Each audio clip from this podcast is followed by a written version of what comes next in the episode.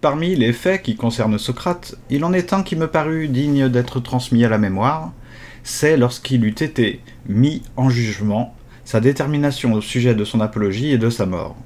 D'autres, il est vrai, ont écrit sur ce fait, et tous ont bien rendu la noble fierté de son langage, ce qui prouve qu'en cette circonstance Socrate parla bien ainsi.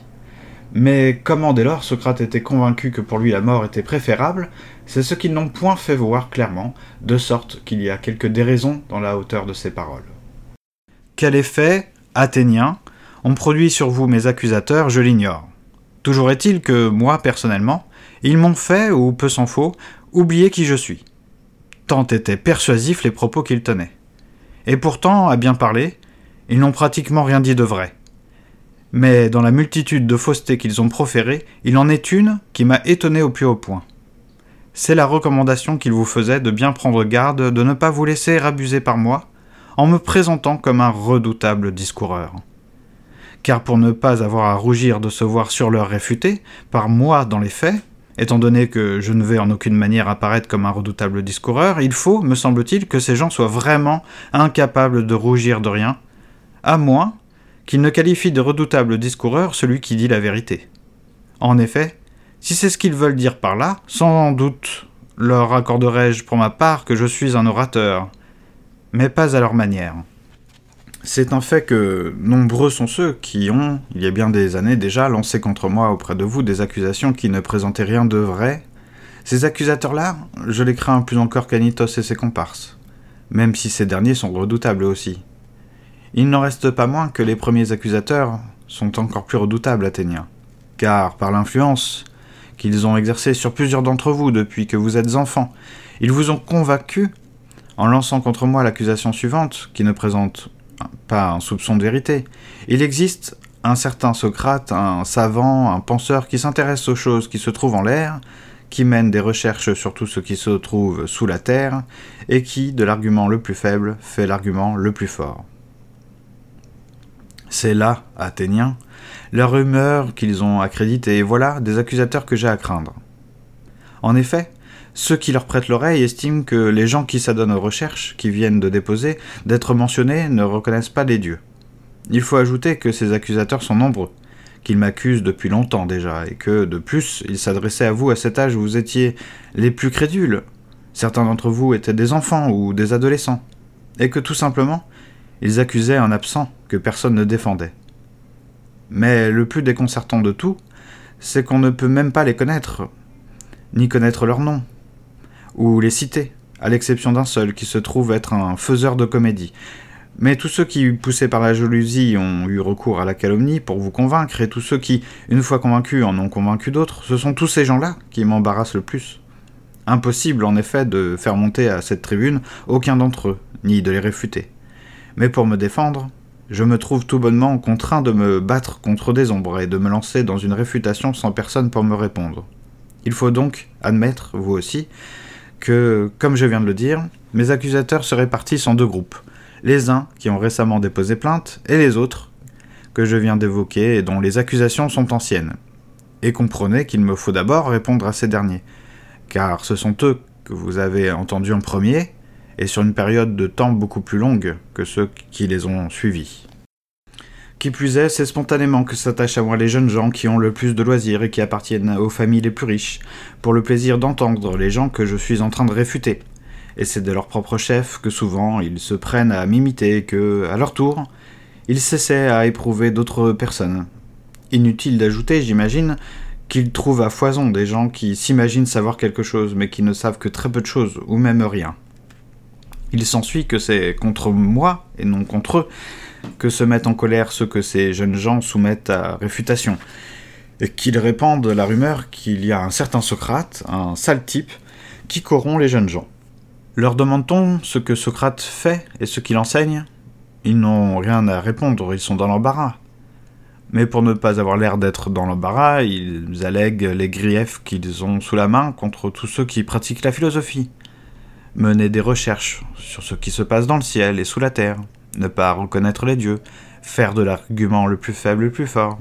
La vérité, j'imagine en effet, qu'ils ne consentirent pas à l'admettre, c'est qu'ils sont pris en flagrant délit de faire semblant de savoir. alors qu'ils ne savent rien. Or, comme sans aucun doute ils tiennent à leur réputation, comme ils sont agressifs et nombreux et qu'ils parlent de moi sur un ton véhément et persuasif, ils vous ont depuis longtemps déjà rempli les oreilles de calomnies véhémentes.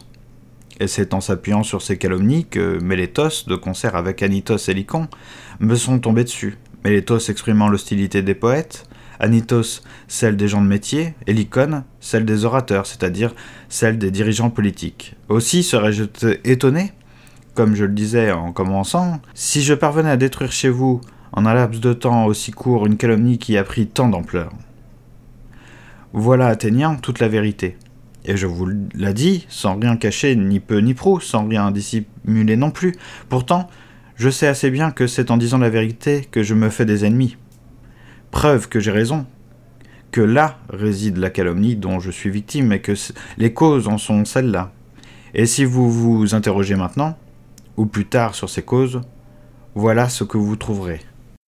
Ma seule affaire est d'aller et de venir pour vous persuader, jeunes et vieux, de n'avoir point pour votre corps et pour votre fortune de soucis supérieurs ou égal à celui que vous devez avoir concernant la façon de rendre votre âme la meilleure possible, et de vous dire, ce n'est pas des richesses que vient la vertu, mais c'est de la vertu que viennent les richesses et tous les autres biens, pour les particuliers comme pour l'État.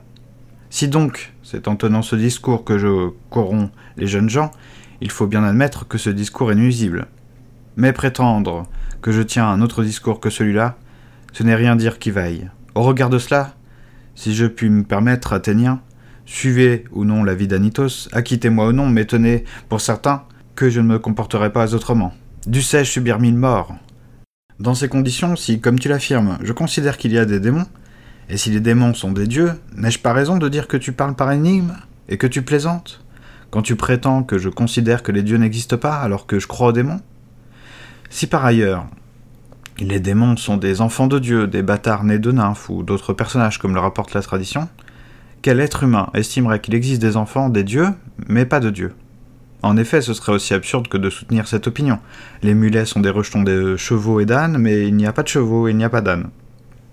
Non, mais Létos, il n'est pas possible que tu n'aies pas eu l'intention de nous mettre à l'épreuve en rédigeant l'action que tu as intentée.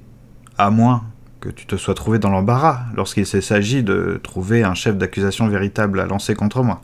Mais tu n'arriveras jamais à persuader quelqu'un, même s'il a l'esprit borné, qu'il est impossible que ce soit la même homme qui croit qu'il y ait des puissances démoniques et divines et qui croit à l'inverse qu'il n'y a ni démon, ni dieu, ni héros. Cela établi, euh, Athénien, il n'est pas besoin d'une défense plus longue pour prouver que je ne suis pas coupable de ce dont m'accuse Mélétos dans sa plainte. Ce que je viens de dire suffit.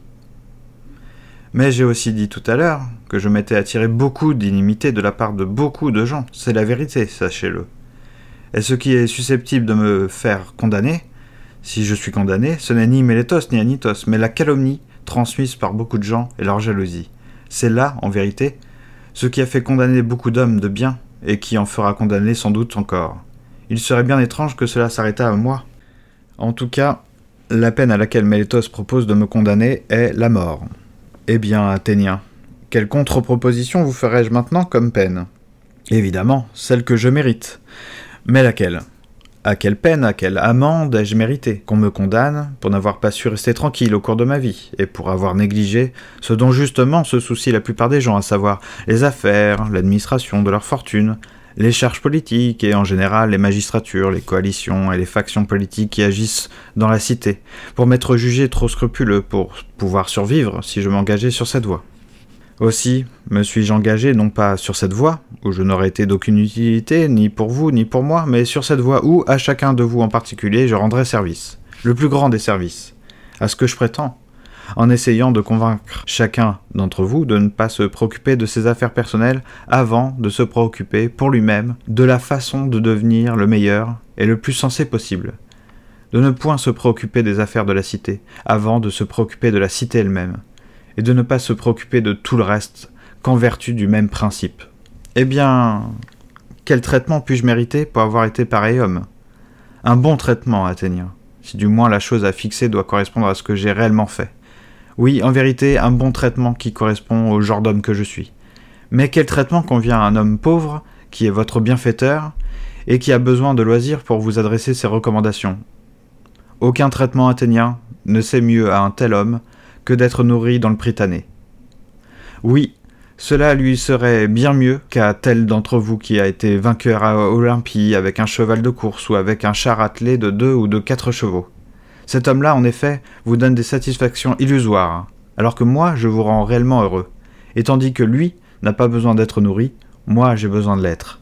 Si donc c'est conformément à la justice que doit être fixée l'amende méritée, voilà celle que je fixe, être nourri dans le Prytanée.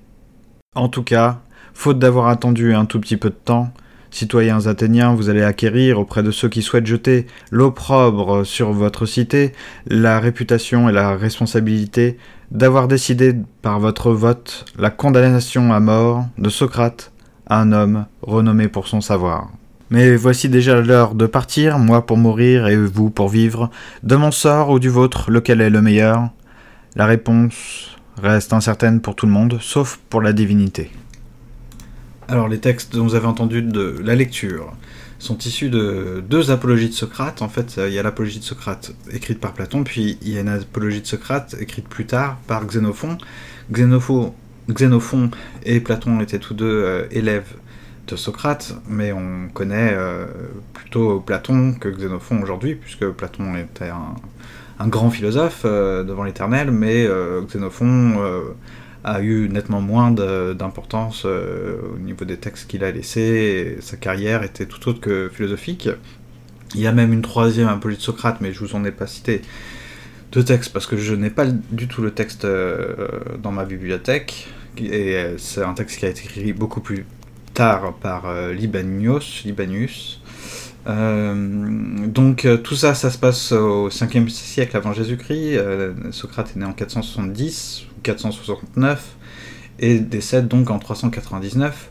Le procès qui a lieu est donc euh, attenté, euh, enfin il y a trois accusateurs euh, qui sont Mélétos qu'on voit enfin qu'on lit, qu'on entend dans l'apologie de Socrate de Platon, il y a Anitos et il y a Lycon. Anitos d'ailleurs est un personnage, autant Lycon on en sait peu de choses apparemment historiquement, Anitos on en sait quelque chose et puis on le voit aussi dans le dialogue du Ménon, qui est un très beau, un très beau texte. Euh, donc l'apologie de Socrate, euh, vous en avez entendu les premières lignes, euh, le tout premier passage que vous avez lu, c'est tiré de, Xénophon, du, texte de Xénophon. Il y, a, il y a beaucoup de différences dans le style, dans le texte. Le texte de Platon est plus long, on entend beaucoup plus Socrate. L'apologie de Socrate par Xénophon, c'est plus comme une sorte de résumé, de rapport. Et voilà, c'est pas un dialogue comme Platon les écrivait. Euh, alors c'est, je vous invite, hein, si vous vous intéressez à tout ça, il y a des textes et puis il y a toute une érudition euh, sur le sujet, hein, dans le même euh, par rapport aux faits historiques. Euh, puisque ce procès n'est pas qu'un euh, passage de fiction littéraire ou philosophique, il a vraiment eu lieu. Donc par exemple, si vous pouvez, alors il y a de nombreux articles sur Internet, mais il y a aussi un petit texte qui s'appelle Socrate, tout simplement, par Francis Wolff, qui est euh, au PUF. Donc là, on est dans l'érudition, au sens où vous allez apprendre des choses, mais pas forcément dans le, dans le détail, c'est pas vraiment un reproche, mais voilà, il y a des les sources sont peut-être un peu inaccessibles, même en librairie. Hein, je sais pas comment on fait ces, ce genre d'études sans être à l'université, savoir exactement euh, qui, quels étaient les tenants, les aboutissants de, ce procès.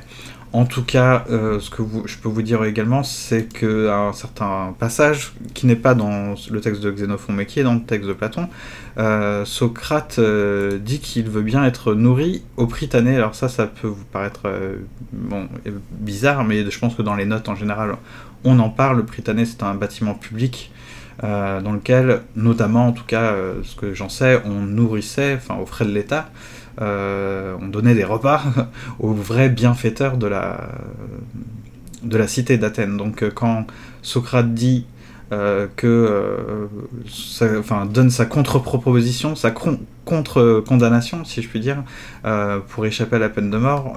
ses amis, Platon étant là, Criton également, se, se proposent de payer une amende.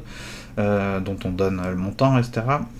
Mais Socrate lui dit qu'il a été un bienfaiteur, donc euh, ce qu'il mérite, c'est pas une condamnation, euh, c'est une, chose positive, quoi, une, oui, une, action bénéfique pour lui, quoi, donc d'être nourri, puisqu'il a été un bienfaiteur pour, pour l'État, pour la cité, je veux dire, pour, pour Athènes, pour les Athéniens. Donc on va continuer nos petites lectures, avec notamment grâce à Jean, que je remercie, du podcast Papa à quoi tu joues, qui va vous lire le début du dialogue de, du Criton, le dialogue Criton, et petit à petit, donc on va se rapprocher bah, de, la fin, de la vie, de la mort donc de Socrate. Que viens-tu faire ici à cette heure, Criton? N'est-ce pas encore bien matin? Si. Quelle heure est-il au juste? Le jour va paraître. Je m'étonne que le gardien de la prison ait consenti à t'ouvrir. C'est qu'il me connaît bien, Socrate, pour m'avoir vu souvent ici. D'ailleurs, il m'a quelques obligations. Viens-tu d'arriver ou es-tu là depuis longtemps? Depuis assez longtemps. Alors, pourquoi ne m'as-tu pas éveillé tout de suite au lieu de rester assis près de moi sans rien dire? Par Socrate, je m'en suis bien gardé, car moi non plus je n'aurais pas voulu être sitôt éveillé et livré au chagrin. Mais vraiment, je t'admire, toi, depuis un bon moment, en voyant comme tu dors bien, et c'est à dessein que je ne t'éveillais pas, pour te laisser passer ton temps le plus agréablement possible. Auparavant déjà, dans tout le cours de ta vie, j'ai apprécié souvent ton égalité d'humeur, mais jamais autant que dans le malheur présent, en voyant la facilité et la douceur avec laquelle tu le supportes. C'est qu'il me siérait mal à mon âge, crie-t-on, de me révolter parce qu'il me faut mourir. On en voit d'autres, Socrate, aussi âgés que toi, qui en butent à de tels malheurs ne se laissent pas, malgré leur âge, de se révolter contre leur sort. C'est vrai. Mais enfin, pourquoi es-tu venu de si bonne heure?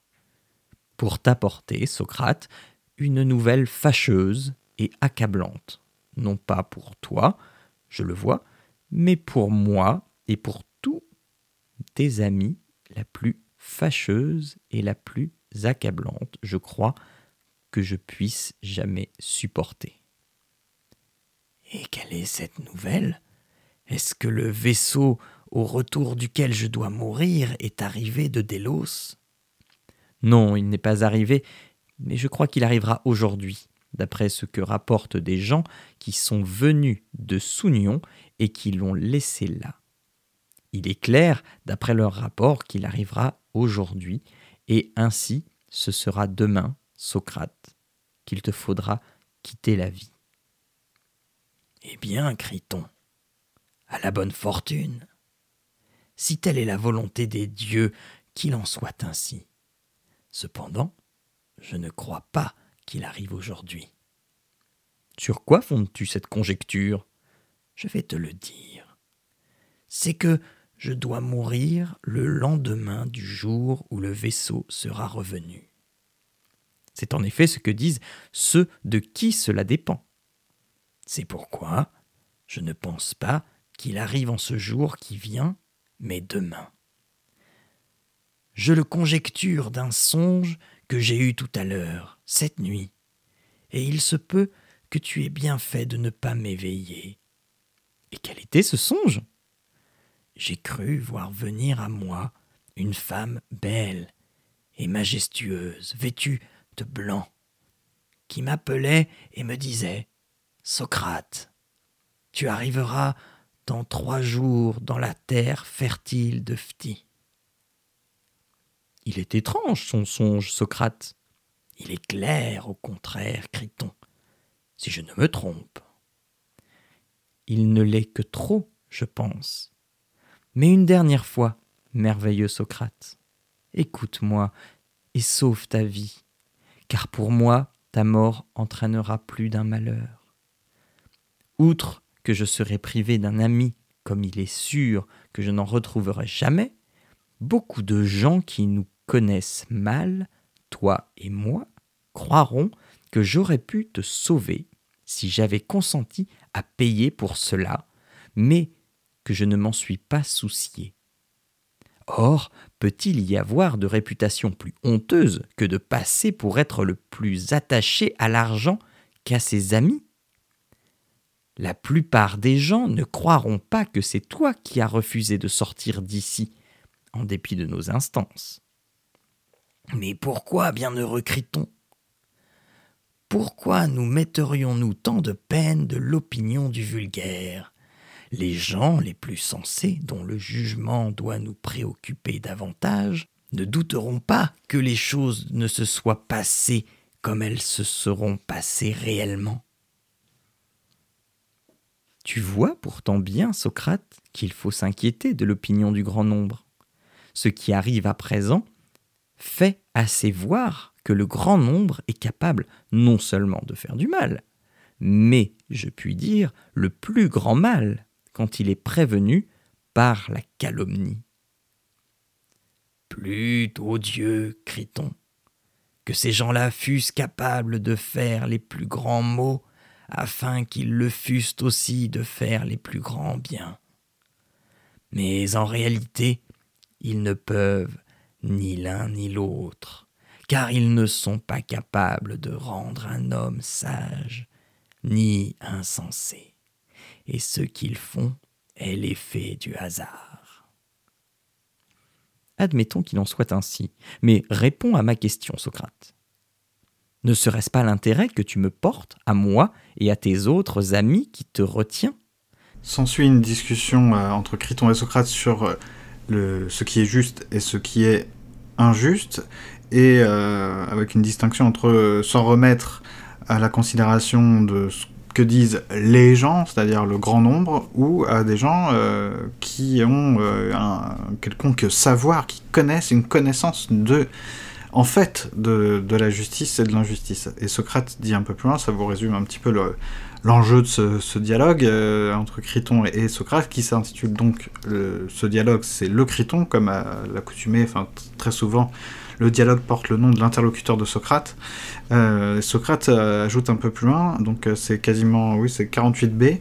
C'est donc à partir de ces principes sur lesquels nous sommes tombés d'accord qu'il faut examiner la question de savoir s'il est juste ou non que je tente de partir d'ici sans l'autorisation des Athéniens. Si cet acte apparaît juste, il nous faut l'entreprendre, sinon il faut laisser tomber. Quant aux considérations alléguées par toi, dépenses d'argent, réputation, éducation des enfants, j'ai bien peur en vérité, crie-t-on, que ce soit là des considérations qui ne sont bonnes que pour ceux qui, à la légère, condamnent des gens à mort et qui les feraient revenir à la vie s'ils en étaient capables. Le tout sans aucune réflexion. Je veux parler du grand nombre. Pour nous, en revanche, puisque c'est ce à quoi nous amène la discussion, il ne reste qu'une seule question à examiner, celle que j'évoquais à l'instant. Poserons-nous un acte juste, toi en versant de l'argent à ceux qui me feront sortir d'ici pour les en remercier, moi en partant d'ici, et eux en me laissant partir. Ou plutôt, ne commettrons-nous pas en réalité un acte injuste en agissant ainsi? Et s'il apparaît que nous commettons un acte injuste en agissant ainsi, avons-nous encore à balancer en nous, demandant si, en restant ici tranquille et en, en entreprenant rien, il me faudra mourir ou subir n'importe quelle autre peine plutôt que de commettre l'injustice? Alors nous ne lirons pas plus du Criton, simplement euh, le dialogue du Criton, vous avez bien compris, enfin du Criton, le dialogue Criton, Criton c'est le titre, comme souvent dans les dialogues de Platon, le titre du dialogue porte le nom de l'interlocuteur principal. Criton est un ami de Socrate, un, ami de longue date. Il vient lui rendre visite, il soudoie les gardiens de la, prison, il vient lui rendre visite euh, après sa condamnation à mort, donc là on est après l'apologie de Socrate, euh, si on veut une chronologie des textes, et euh, Criton propose à Socrate de s'évader, et c'est une évasion qu'on comprend très tranquille. Criton n'a qu'à dépenser quelques pièces de monnaie, soudoyer un petit peu plus les gardes, on, le, on laissera Socrate partir, et euh, en, gros Socrate euh, voilà, peut, euh, pourra vivre bah, plus Athènes, loin d'Athènes, mais voilà, il peut s'en sortir, il peut s'évader, mais voilà, Socrate... donc je vous laisse découvrir tout ça après à la lecture du Criton si vous voulez, le dialogue qu'il y a entre Criton et Socrate sur ce qui est juste et injuste de faire. Mais voilà, Criton euh, ne parviendra pas à convaincre Socrate, euh, pour des raisons donc euh, philosophiques. Socrate décide de ne pas échapper à sa condamnation à mort. Maintenant, on va lire, on va passer au Phédon, qui, vient après et à la toute fin de la vie finalement de, Socrate. Alors Phédon, c'est une autre euh, histoire, parce que le dialogue commence avec euh, deux personnages, dont Phédon et un autre personnage qui, s'appelle Échécrate, et on comprend que Socrate est déjà mort, et donc je vais vous lire le, texte. Socrate, le procès est passé, hein, vous avez lu l'apologie de, Socrate, vous avez vu Criton, on est dans le Phédon, Phédon arrive après la mort de Socrate, après qu'il ait bu son, son poison, c'est-à-dire qu'il est lui-même, Socrate ait lui-même exécuté sa condamnation, qui était donc de boire la ciguë, de boire du poison. On dirait aujourd'hui qu'il a été euh, condamné à se suicider, quelque chose comme ça. Euh, Fédon, euh, bon, après, vous savez, vous avez un peu, vous devez déjà savoir, j'imagine, mais bon, la philosophie euh, grecque antique, c'est très vaste. L'histoire de la Grèce antique, c'est très riche de toute façon. Euh, un dialogue de Platon en général, euh, vous avez vu, est peuplé de plusieurs personnages, de références à d'autres personnages qui ne sont pas présents, à la mythologie grecque, à la politique, à, l'histoire, à des guerres. voilà, donc des lieux aussi, des batailles, bon bref. Euh, on n'en finit plus. Euh, si vous voulez étudier ça, vraiment étudier ça à fond, euh, entre vous, allez passer votre vie dans Diogène Laërce, dans d'autres, chez d'autres auteurs. Voilà, on n'en finit plus. Fédon simplement a été, était vraiment là d'ailleurs le jour de la mort de, de Socrate. était un disciple, un élève, de, un élève de Platon, de Socrate, pardon, donc contemporain de Platon et compagnie. Euh, et euh, qu'est-ce à dire euh, Oui, c'est quelqu'un qui a, dont on sait qu'il a lui-même fondé une école philosophique et qu'il aurait écrit au moins deux dialogues. voilà. moi, j'ai jamais rien lu de tout ça. Je me suis pas évertué à être un érudit non plus sur tous les personnages qui apparaissent voilà, autour de Socrate, mais sachez en tout cas que c'est vaste, que si vous voulez lire euh, plein de choses, euh, bah, il y a plein de choses à lire. Alors moi je vous lis euh, le début du dialogue justement de Phédon pour que vous sachiez un peu comment, ça, comment ça commence. Échécrate qui parle d'abord. Toi-même Phédon, est-ce que tu étais présent auprès de Socrate le jour où, dans sa prison, il a bu le poison? Ou as-tu pu apprendre de quelqu'un d'autre ce qui s'est passé? Phédon répond J'y étais, Échécrate. Échécrate poursuit Qu'est-ce donc qu'a dit cet homme avant sa mort? Et comment est-il mort? Ce serait vraiment pour moi un plaisir de l'apprendre, car parmi mes concitoyens de Flyonte, il n'y en a autant dire pas un qui, pour l'instant, fasse régulièrement le voyage d'Athènes, et cela fait un bon moment qu'il ne nous arrive de là-bas aucun étranger, aucun du moins qui soit capable de nous renseigner clairement à ce sujet, sauf évidemment sur le fait que Socrate est mort en buvant le poison. Mais pour le reste, personne n'était en mesure de rien nous expliquer. Fédon poursuit. Donc, vous n'avez rien su non plus des circonstances de son procès, ni de la façon dont il s'est déroulé Et Shekrat lui répond Si, cela quelqu'un nous l'a rapporté. Et justement, nous nous étonnions. Alors que le verdict était rendu depuis longtemps, Socrate n'est, à l'évidence, mort que beaucoup plus tard. Qu'est-ce qu'il y avait, Fédon la, la, traduction peut nous sembler un petit peu lourde parfois sur certains petits bouts de phrases. Les que, euh, des fois, des fois sûrement on n'a pas le choix, mais c'est vrai que c'est à l'oreille, en tout cas, je m'excuse, c'est pas forcément très agréable. Euh, deux petites choses peut-être. Euh, c'est grâce à Xénophon, il me semble qu'on sait que Socrate a mis son, enfin, bu son poison, c'est, est mort 30 jours plus après le, procès. Donc ça, vous voyez, Échécrate s'étonne que Socrate est mort très longtemps après. Donc on s'imagine qu'il y a eu euh, aussi du coup beaucoup de choses à raconter. Euh, et sinon, qu'est-ce que je voulais vous dire? Euh, Oui, donc avant, alors quand peut-être euh, quand Echekrat dit qu'ils sont, ils, sont, on ne sait pas qui, mais Echekrat et ses amis sont, déjà au courant, par contre, de, comment s'est déroulé le procès. On pourrait croire que c'est euh, grâce à Platon, qui aurait euh, déjà rédigé l'apologie de Socrate, ou à Xénophon lui-même, avec son apologie qui est écrite juste après. mais en fait, a priori, Xénophon lui-même explique que ce serait d'Hermogène, donc un autre auteur dont, tout qu'on aurait, qui, enfin, qui lui aussi aurait fait le récit des, faits du procès. Donc euh, voilà, ce serait grâce à quelqu'un d'autre que, que l'explication, le déroulé du procès de Socrate euh, aurait été su. On, continue la lecture de, du Phédon avec un passage un peu plus loin. Et c'est Socrate qui s'adresse à Simias qui est ici présent. Peut-être bien y a-t-il comme un raccourci capable de nous mener droit au but, dès lors que le raisonnement suivant nous guide quand nous sommes au milieu d'une recherche. Tant que nous aurons le corps, et qu'un mal de cette sorte sera mêlé à la patte de notre âme, il est impossible que nous possédions jamais en suffisance ce à quoi nous aspirons, et nous l'affirmons, ce à quoi nous aspirons, c'est le vrai. Le corps, en effet, est pour nous source de mille affairements, car il est nécessaire de le nourrir. En outre, si des maladies surviennent, elles sont autant d'obstacles dans notre chasse à ce qui est. Désir, appétit, peur, simulacre en tout genre, futilité. Il nous en emplit si bien que, comme on dit, pour de vrai, pour de bon, à cause de lui, il ne nous sera jamais possible de penser, et sur rien. Prenons les guerres, les révolutions, les conflits. Rien d'autre ne les suscite que le corps et ses appétits car toutes les guerres ont pour origine l'appropriation des richesses. Or ces richesses, c'est le corps qui nous force à les acquérir, c'est son service qui nous rend esclaves. Et c'est encore lui qui fait que nous n'avons jamais de temps libre pour la philosophie à cause de toutes ces affaires. Mais le comble, c'est que même s'il nous laisse enfin du temps libre, et que nous nous mettons à examiner un problème, le voilà qui débarque au milieu de nos recherches, il est partout, il suscite tumulte et confusion, nous étourdissant si bien qu'à cause de lui, nous sommes incapables de discerner le vrai. Pour nous, réellement, la preuve est faite. Si nous devons jamais savoir purement quelque chose, il faut que nous nous séparions de lui, et que nous considérions avec l'âme elle-même les choses elles-mêmes. Alors, à ce qu'il semble, nous appartiendra enfin ce que nous désirons, et dont nous affirmons que nous sommes amoureux, la pensée. Cela, une fois que nous aurons cessé de vivre, et non pas, tel est le sens du raisonnement, de notre vivant.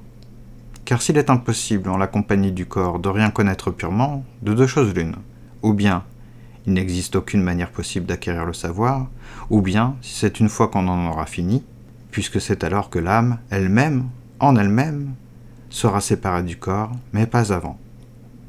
Et tout le temps que nous vivons, nous nous approcherons au plus près du savoir lorsque, autant qu'il est possible, nous n'aurons ni commerce ni association avec le corps, sauf en cas d'absolue nécessité, lorsque nous ne nous laisserons pas contaminer par sa nature, mais que nous nous en serons purifiés, jusqu'à ce que le Dieu lui-même nous ait déliés. Alors oui, nous serons purs, étant séparés de cette chose insensée qu'est le corps. Nous serons, c'est vraisemblable, en compagnie d'êtres semblables à nous, et par ce qui est vraiment nous-mêmes, nous connaîtrons tout ce qui est sans mélange, et sans doute est-ce cela le vrai car ne pas être pur et se saisir du pur, il faut craindre que ce ne soit pas la chose permise. Alors je vais vous lire euh, la toute fin du dialogue euh, du Fédon. Euh, le Fédon c'est long, il y a d'autres choses à dire, mais voilà, je vous ai lu un premier passage où ça vous ouvre un petit peu ce dont il est question dans le dialogue, et là, je vous livre la fin, et puis après, si tout ça vous a intéressé, ben, libre à vous d'acheter le Fédon, ça coûte pas très cher c'est chez Garnier Flammarion, ça doit coûter, euh, je ne sais pas, mais ça va pas coûter très cher. Alors, c'est toujours Fédon qui parle. À peine avait-il dit ces mots qu'il porta la coupe à ses lèvres et tout tranquillement, tout facilement, il la vida. Jusqu'à ce moment, nous avions pour la plupart réussi à nous retenir de pleurer. Mais quand nous vîmes qu'il buvait, et qu'il avait bu, impossible. Ce fut plus fort que moi. Je laissais, moi aussi, couler mes larmes, à tel point que je dus me couvrir le visage pour pleurer sur moi-même, car ce n'était pas sur lui, mais sur mon propre sort que je pleurais, en comprenant quel ami j'allais perdre. Quant à Criton, qui, encore plus tôt que moi, n'avait pu retenir ses larmes, il s'était dressé. Mais Apollodore, qui, pendant tout le temps qu'il précédait, n'avait cessé de pleurer, se mit à ce moment-là à rugir de douleur, à hurler son indignation, si bien qu'il n'y avait personne, de tous ceux qui étaient présents, dont il ne brisa le courage, à l'exception, bien entendu, de Socrate, qui dit Mais que faites-vous donc? Vous êtes vraiment étonnant Enfin, si j'ai renvoyé les femmes, c'est surtout pour cette raison, pour éviter semblable fausse note, car j'ai entendu dire qu'il faut mourir avec des paroles de bon augure. Allons, restez calme et tenez bon. Alors, pris de honte, nous réussîmes à nous retenir de pleurer. Quant à lui, il se mit à marcher, de long en large, puis il nous dit que ses jambes s'alourdissaient. Il se coucha sur le dos, comme le lui avait recommandé l'homme qui lui avait apporté le poison. Celui-ci alors lui palpa les bras et les jambes et continua à les examiner par intervalles. Au bout d'un moment, il lui serra le pied avec force et lui demanda s'il sentait quelque chose. Socrate dit que non. Ensuite, L'homme en fit autant pour les chevilles, et à mesure qu'il remontait le long des jambes, il nous montrait ainsi que Socrate se refroidissait et devenait raide. Il continuait de le palper et dit que lorsque le froid lui atteindrait le cœur, alors Socrate partirait. Déjà, presque toute la région du bas-ventre était froide. Découvrant son visage, car il se l'était couvert, Socrate dit, et ce furent là les derniers mots qu'il prononça Criton, nous devons un coq à Esculape. Payez cette dette, ne soyez pas négligent. Bien sûr, fit Criton, ce sera fait. Mais vois si tu n'as rien d'autre à nous dire. À cette question, Socrate ne répondit plus rien. Au bout d'un petit moment, il eut un soubresaut. L'homme lui découvrit le visage. Socrate avait le regard fixe. Voyant cela, Criton lui ferma la bouche et les yeux. Voilà, Échecrate, ce que fut la fin de notre ami, d'un homme dont nous pouvons dire que, parmi tous ceux qu'il nous a été donné de connaître, il fut le meilleur, le plus sensé aussi, et le plus juste. Alors, je vous dois une explication sur euh, euh, qui est Esculape. C'est un dieu guérisseur, euh, c'est un fils d'Apollon.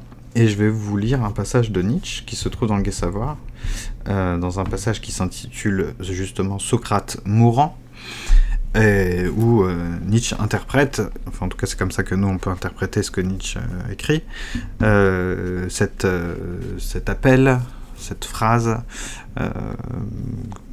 adressée à Criton.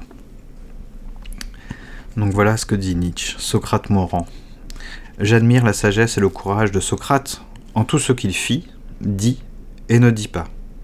Ce démon d'Athènes, amoureux et moqueur, ce charmeur de rats qui fit trembler et sangloter les plus impertinents jeunes hommes, n'était pas seulement le plus sage des bavards, il fut encore grand dans le silence. J'aimerais qu'il l'eût observé dans les derniers instants de sa vie. Peut-être alors relèverait-il d'une classe d'esprit encore plus haute, Fût-ce la mort ou le poison? La pitié ou la méchanceté, quelque chose au dernier moment lui délia la langue, et il dit Ô Criton, je dois un coq à Esculape.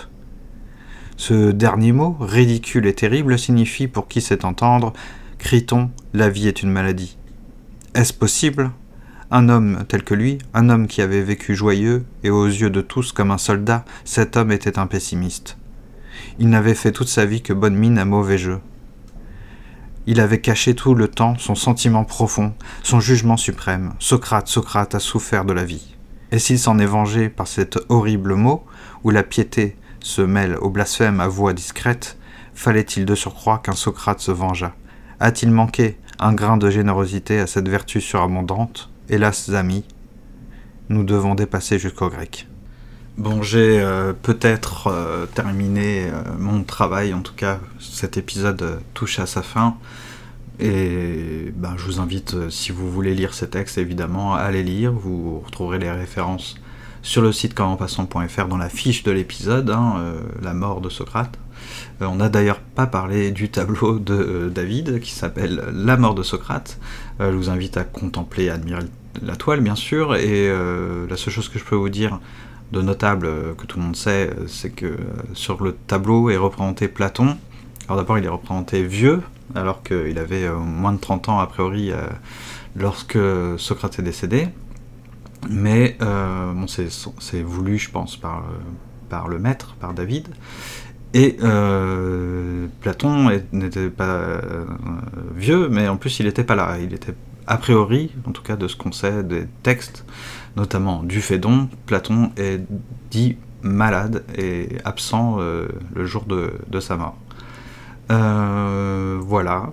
Ah, sinon, bah, je vous ai déjà parlé de Podcastéo, hein, le cercle d'entraide de podcasteurs indépendants, mais surtout pour vous une manière de découvrir des podcasts. Et la dernière fois, euh, rappelez-vous, la dernière, fois, je vous avais parlé de Jogging Bonito, qui est un super podcast.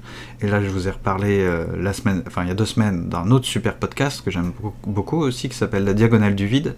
Alors, c'est très difficile de vous le décrire, mais comment se décrit euh, le, le, podcasteur Eh bien, La Diagonale du Vide, c'est une promenade poétique et ludique dans la France des faibles densités de population. Et je vous fais écouter un petit passage. la levure néo-zélandaise, c'est parce que c'est un procédé de levure c'est qu'elle vient de, Nouvelle-Zélande. Au niveau de la levure, moi j'utilise des levures j'ai belges, belges, néo-zélandaises, canadiennes, euh, autrichienne, australienne. Il n'y a pas de française parce que ça n'existe pas. Il n'y a pas de levure à bière française. Ah ouais. Non, parce qu'en fait, le, le fabricant de levure française est implanté en Belgique. D'accord. En fait, c'est un énorme fabricant qui fait de la levure pour le boulanger, pour euh, le vin.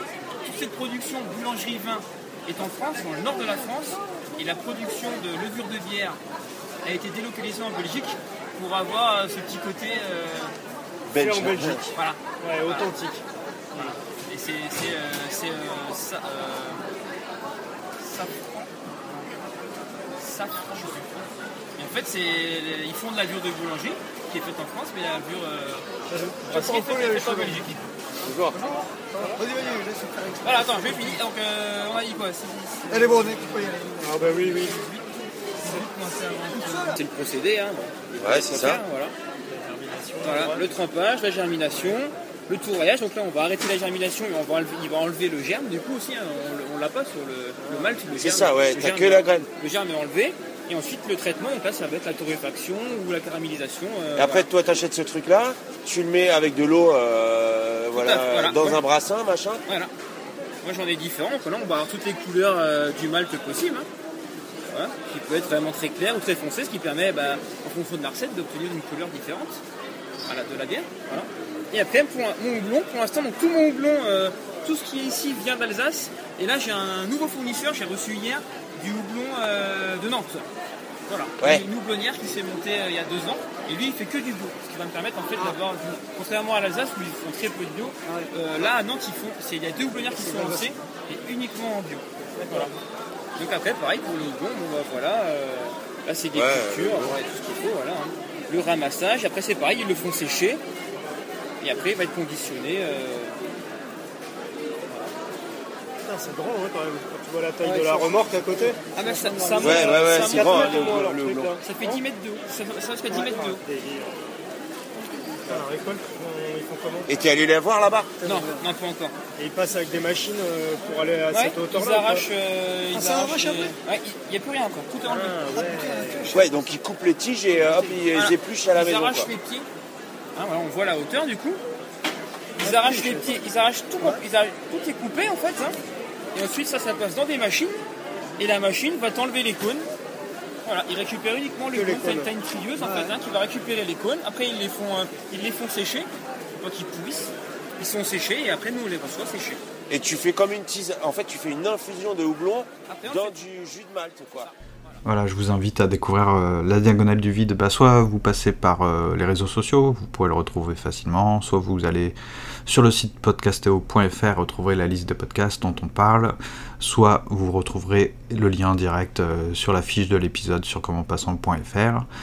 C'était pas évident de choisir le bon, le bon extrait, donc j'ai pris un, extrait au début du, dernier épisode, enfin du dernier épisode que j'ai en tout cas ma possession de la diagonale du vide. En tout cas, c'est un, très chouette podcast et euh, sachez que ça parle pas que de bière, hein, il y, a, des tas de choses. Voilà, souvent il y a des enregistrements de personnes euh, qu'ils croisent euh, dans le cadre professionnel parfois, je crois, sinon des amis, des gens qui passent dans les marchés, à l'extérieur. Bon, c'est animé, vivant et assez. oui, le mot poétique n'est pas euh, volé. euh, je pense que c'est agréable à écouter. Il y, y a quelque chose, quoi. J'aime bien. Voilà. Euh, sinon, euh, grande question est-ce que Platon était vraiment malade euh, lors du dernier jour, des dernières heures de la vie de Socrate hein, Grande question. Je ne sais pas. Est-ce que c'est une. manière de rester discret lorsque le, le maître meurt ou est-ce qu'il a simplement après récolté les, témoignages de, des amis qui étaient vraiment là comme Criton je ne sais pas. C'est un mystère pour moi. Peut-être que les érudits euh, les vrais savent euh, voilà. Si vous savez n'hésitez pas à poster un commentaire. Euh, N'hésitez pas également à mettre 5 étoiles à comme en passant sur iTunes, à vous abonner, à partager le podcast, les épisodes et à dire ce que vous en avez pensé. Nous on se retrouve la suite des événements. A priori il y a deux épisodes programmés là. Il y en a un qui sera à nouveau un récit de jeu avec ma une nouvelle contribution de ma part, un petit peu plus travaillée que la dernière fois. et euh, celle euh, de Mehdi de Je Game Moi non plus, si, euh, si c'est possible, si c'est dans les temps, etc. Et il y aura un autre épisode qui marquera la fin de la deuxième saison, et d'une certaine manière la fin de Quand en passant tel que vous l'avez connu. Euh, J'en dis pas plus, mais il y aura forcément euh, quelques changements euh, en 2018. Voilà, donc c'est l'occasion aussi de vous souhaiter de bonnes fêtes de fin d'année, un joyeux Noël si vous fêtez joyeux Noël, et puis voilà, sinon j'espère que vous aurez un petit peu de vacances, profitez un peu de la campagne, d'autres choses que, que Paris où tout est gris. A très bientôt, et merci d'avoir écouté Comment Passant. Ciao les amis